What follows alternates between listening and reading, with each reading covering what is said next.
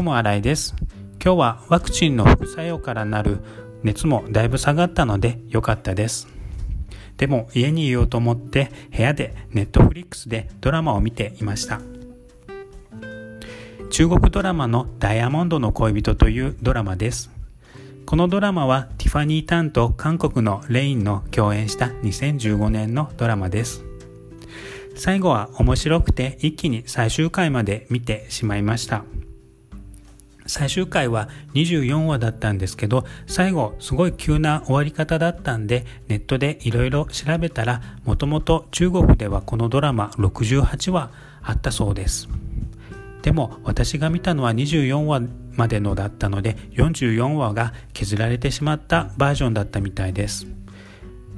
ウィキペディアによりますとアメリカでは24話の放送がされてたみたいなのでそのバージョンを私は見たんだと思います。